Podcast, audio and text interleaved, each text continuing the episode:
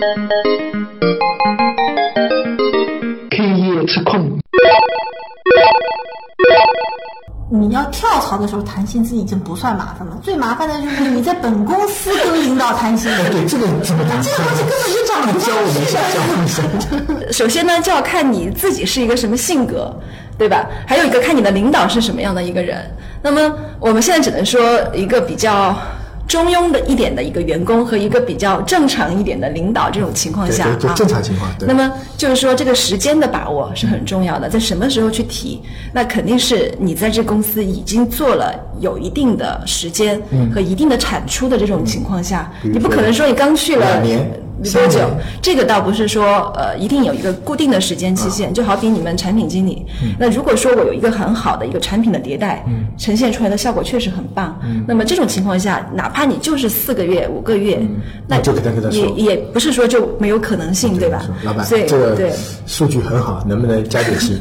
就这么说嘛。这个也有个前提，又回到刚才那句话，你对你自己的一个客观的判断。因为其实说真的，从 HR 的角度来说，薪资这个东西都很保密。就算我跟您两个人的薪资也很保密，公司都会跟你你们说啊，薪资是属于保密的，不能拿出来说的。所以你要了解同行业很难哎。但是你比如说有有这么一个途径啊，你比如说你可以去看一下五幺或者。这种中华英才网，它可能会有一些 JD 的描述，对吧？有这个岗位的月薪大概是多少？有些可能会有。你，我告诉你，不是，我告诉你个方法，你就是找本公司的 HR，直接说我公司太少了，你说什么什么行业的都是多少多少多少，你把这个数说大点，然后 HR 就会反驳你，哪有那么高？只有多少多少，这个只有多少，就套话。我上上家公司。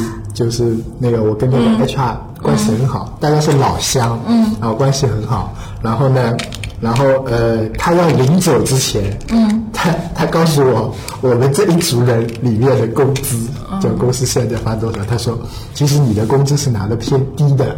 然后他说，你的就是从他那边评价，就是说我的水平应该比我。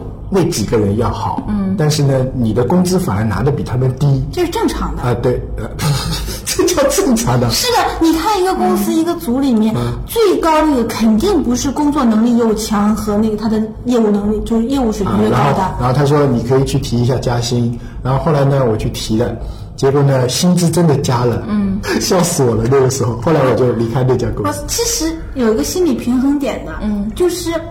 你整个一个组，我们就说一个组啊，就像工作都是小组的嘛，就同类的，就像产品经理就跟产品经理，你不要跟技术管，就是产品经理一堆产品经理里，工资最高那个肯定不是工作多、能力强，或者是他具有什么什么特别特征的，这种因为。你如果把你的心思都可以放在跟 HR 和领导，还有就是各种谈判这种情况下，你的能你的工资才会高。就比如说你你的谈判能力很强，或者是你拍马屁能力很强，你工资高，而不是你的业务能力很强，你自然就工资高。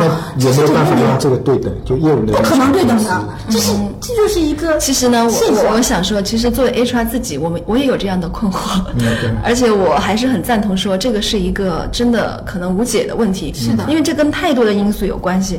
就比如说你刚刚入职的时候，你怎么谈的这个薪资？对，还有入职可能越晚的薪资会越高。对，这这都是可能是很多公司的一个共同面对的问题。聊过一期什么老人跟新人的感觉吗？就是新人进来的工资可能比老人还要高，那老人不服了，那怎么办？不，你不能在乎你眼前的这段利益。嗯，这段利益其实是不能持久的。你一年就是如果平。大家都是赚一万块钱，嗯，然后只有这么一个能力不强的人赚一万五，他赚一年两年，他再往后的话，其实也没有，就是说比你赚的多什么的。他这个你看一年两年，就比如第一年你的朋友。发了四万块钱的年终奖，有可能过两年之后他一分钱都拿不到，有可能就是这一个金钱的价值跟能力和你自己自我培养的这个价值其实是不等的，它有点像价值和价格的这个均线一样。就是我一直没有跟领导正式提出你要给我提工资，我都是说我要做这个，我要做那个，或者是我是不是该加工资了？那这样就是还有一种，因为你在很多方面可以。占公司的其他便宜，不是钱上的，就是你可以参与项目，可以申请各种你自己觉得有趣的东西，可以借公司的一些就是现在的资源整合资源之后，你自己拿出就是参与到一些就是你觉得这个有前进性的东西上，这个对于自己的个人价值比你那个工资的那一部分要重要。而且就算你你一个月赚六千块钱，和你一个月赚六千五有什么区别呢？有些人就是看不到你这么透彻，你已经看破红尘了，跟我们不一样的，对吧？就刚才明姨说的这个呢，就是说作为一个员工，你在要不要去跟领领导要求加工资的这个时候你的心里的一个因为像像我们这样工作的年限比较久的人，可能越明白这种道理。但是，比如说像我们刚毕业的时候，特别是前三年，你这种感觉很明显。那时候就感觉可能别的东西你看不大到，唯一能体现的就是这个工资的这个东西。然后还有一种说法就是要涨工资就跳槽。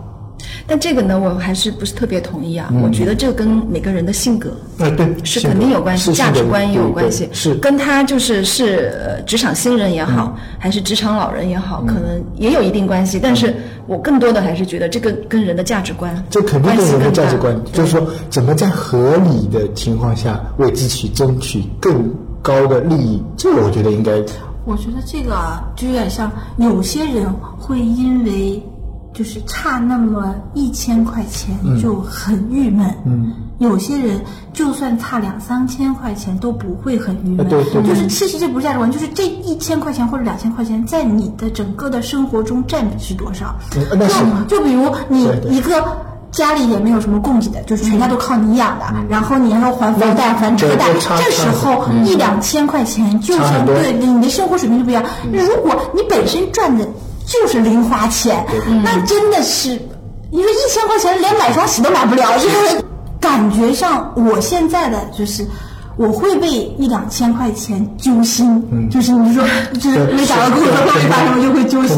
但是我属于那种揪心完过了这段时期就当你这回事了，你知道吧？就是因为它这个对我的生活影响很小。对啊，像我这样，比如说生活影响就不会比较大了呀。就少一千块钱跟多一千块钱，就是像我们这种又要养房子又要养孩子的人，会差很多。是的就你会感觉得出来。就比如说多一千块钱，我们呃跟老婆两个人出去可以多吃几顿饭，或者说我们二人世界的机机会会多一点。如果你的钱现在只能够满足你的吃喝的情况下，你就会比较在意这个数字。嗯是但是如果你吃喝上面你完全不愁，你就不大会就嗯在乎，这个数字我。我现在涨不涨工资就。就对我的决就是最后的影响，就是我多不多买那一份玩具，你知道吧？就是就是收藏那个就是小布嘛，就是收藏那些娃娃，就是有没有多买一份？但是我又觉得呢，我买了我家地已经没有地方放了，就他去过我家，满屋子塞的全都是玩具。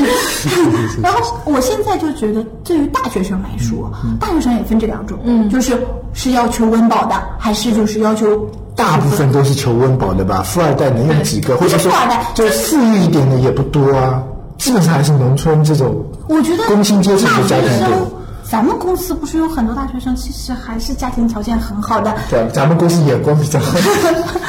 非主流，非主流。大学我因为我不知道，就是到底大学生就业现在是一个什么状态啊？很难很难嗯，但是我觉得，如果大学生一直是就是大学入行之后啊，就是入这个行就不是自己喜欢的，一定要就是我为了钱只能做这件事情。如果抱着这个心理的话，那最好改变心态，把就是现在的东西变成自己爱的，要不然真的是没有办法。就是话题都回来，到底怎么加薪呀？如果说当你真的已经下定决心，就是要去跟老板谈这件事情的时候啊，那抱着必死的决心吗？嗯，那那也不是，应该说还是可以，我我还是建议说你委婉迂回一点，会不会被开呢？嗯，就看你怎么去谈。那么你能够以直接能谈崩？我我是建议说，当然有谈崩的啊。有有一点，有一对。，但是我还是建议说你稍微呃客气一点。你比如说，你可以先去跟老板聊聊一下，比如说切入点呢，就是说你觉得我这段时间的工作表现怎么样？嗯，请老板先给你一个点评。嗯，比如说他对你的整体这个感工作的感觉评价是正向的，是肯定的。那么以这个为基础上，然后你再接下来，比如说呃，那么如果呃一定要请你给我一些建议，嗯，那么你觉得我还可以在哪些方面做得更好？那么或者说你可以把这句话改为，那如果说我想争取加薪的话，可以再去补足啊，对很少有人跟老板直接提加薪吧？我我从来没有过，我一从来没有般都是过。找领导，哎呀，我说公司给我加加吧，没钱买东西了，就是这种。我我从来没有找过领导。哎，其实我觉得直接挺好的呀，直接大家因为直来直去嘛。因为我自己呢，呃，就我个人的经历来看，我没有去跟老板提过，嗯我从来没有提过，所以其实我的经验是很有限的。但是我也只能说是从呃 HR 其他同事那里获取到的信息。一般来说，你如果呃很直接的去跟老板谈，就要看你老板是个什么性格的人了。那那还有一种就是通过绩效，因为不是，比如说一般公司都会给那种优秀的加薪啊，或者说有普调的嘛，这种这种怎么让自己的绩效看起来就是漂亮一点？没有绩效打最后还是领导来打分的。你你这种跟领导关系好，你自然那个绩效就高。对，我的意思就是说，像有些人就是你刚才说的，他会做事，但是他不会写总结，或者说不会写那种就是月报啊，或者说什么报。但是呃，领导有可能就是他最直接的可能还是看这个东西。当然，你像我们做产品可能还好一点，比如说有一个实际产出物，比如说我这次版本升级了，那是好是坏。那还能客观的评价一下。那有些比如说像 HR，可能就没有一个实际的产出物，那他做的事情就可能要靠纸面上的一些传达。呃，应该怎么说呢？就是你跟一个你的上司，特别直接上司，这个气场合不合？嗯，就是他的价值观跟你的价值观，或者说你们共同想去的那个方向是不是一样？这个是很重要的一个前提。就要跟对人，哎，这个是很重要的这是大前提。跟对人很然啊后，如果说你遇到的这个领导啊，那么可能你跟他，你感觉可能也不是说是非常契合的那种味道的领导。那么这种情况下，你呃可能在日常的工作当中，特别是当你有产出、有成绩的时候，而你有很了解自己是一个不太会说、也不太会写的人，那么你就只能勤快点。勤快就表现在你平常你要主动的去让他知道你做了些什么事儿。但因为如果你这个性格很内敛的或者沉气点，他做事可能勤快，但是他可能跟领导或者老板的这种交流可能不会太勤快，嗯，那么这个的话，我就只能说他这个可能不会表现自己。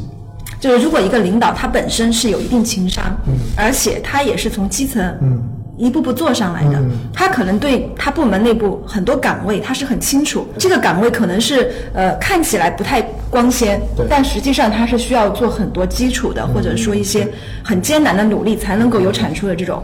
他如果心里有数，那么他又是一个情商还可以的人，他肯定会兼顾到这些问题。对。但是如果说这个领导他自身可能对这个岗位的实际工作并不了解，而且另外呢，他可能情商也有限，那么这种情况下，除了你自己主动，可能没有别的办法。对你一定要让他知这样的人怎。么当上领导的？但是，哎，那还有一种就是，如果呃，就是有一种说法，就是如果要让领导记住你，或者说对你有印象，就是要多发声。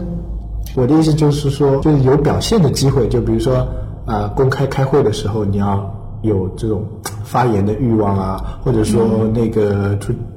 呃，比如说一些什么，大家一起搞活动的时候，你表现的那个一点，会不会有？我觉得这个还是因人而异的，因人而异对，因人而异的。可能有些老板是喜欢这样的，嗯，但是另外一些老板可能我的意思就不是哗众取宠的那种，比如说今天，呃，我们开个年会，大家商讨一下计划，有很多人就可能啊低头沉默了，那有些人呢是会认真想一些点子出来，或者说想一些那个契合出来，就是他也有一种为公司谋福利、谋发展的这种。告诉你一个捷径吧，嗯。就是拍马屁。这个是这个我不这个我也不你认马可。屁拍的好不好，就能看出是拍马屁的，绝对不是好马屁。呃对，但是就是你要表现得出爱公司，很很热情工作，很正能量它本身就是一个马屁嘛。这个我不是很赞同，这点我还是跟波波的想法比较一致。那么，我想任何一个老板都不会拒绝真正关心这个公司成长的这样的员工。我想这个应该是相通的。是